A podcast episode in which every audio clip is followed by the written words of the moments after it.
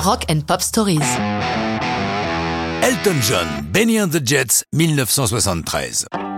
Curieuse histoire que celle de Benny and the Jets. Lorsqu'il est question de déterminer le premier single à sortir de l'album Goodbye Yellow Brick Road, Elton John se bat bec et ongle pour que ce ne soit pas Benny and the Jets.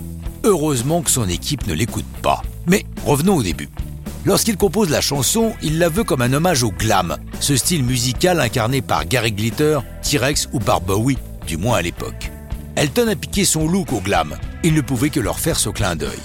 Bernie Taupin, son complice pour les textes, explique comment il a conçu celui de Benny and the Jets.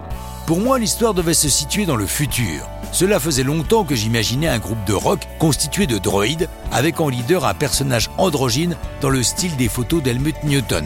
Je ne sais plus si cela m'est venu en dormant ou en regardant des films de Kubrick en étant défoncé, mais j'avais vraiment ça gravé dans ma tête.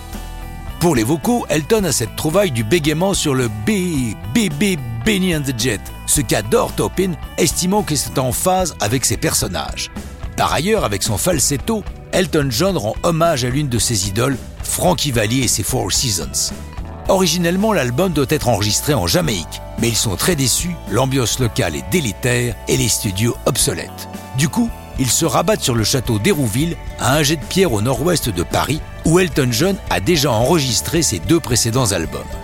Une fois la chanson en boîte, en mai 73, tout le monde la trouve plutôt bizarre c'est Gus de John, le producteur, qui a l'idée d'ajouter l'ambiance live, utilisant des enregistrements de concerts d'Elton et même une ambiance de foule empruntée à l'album live d'Hendrix à l'île de White. En Angleterre, Benny and the Jets sort en face B de Candle in the Wind.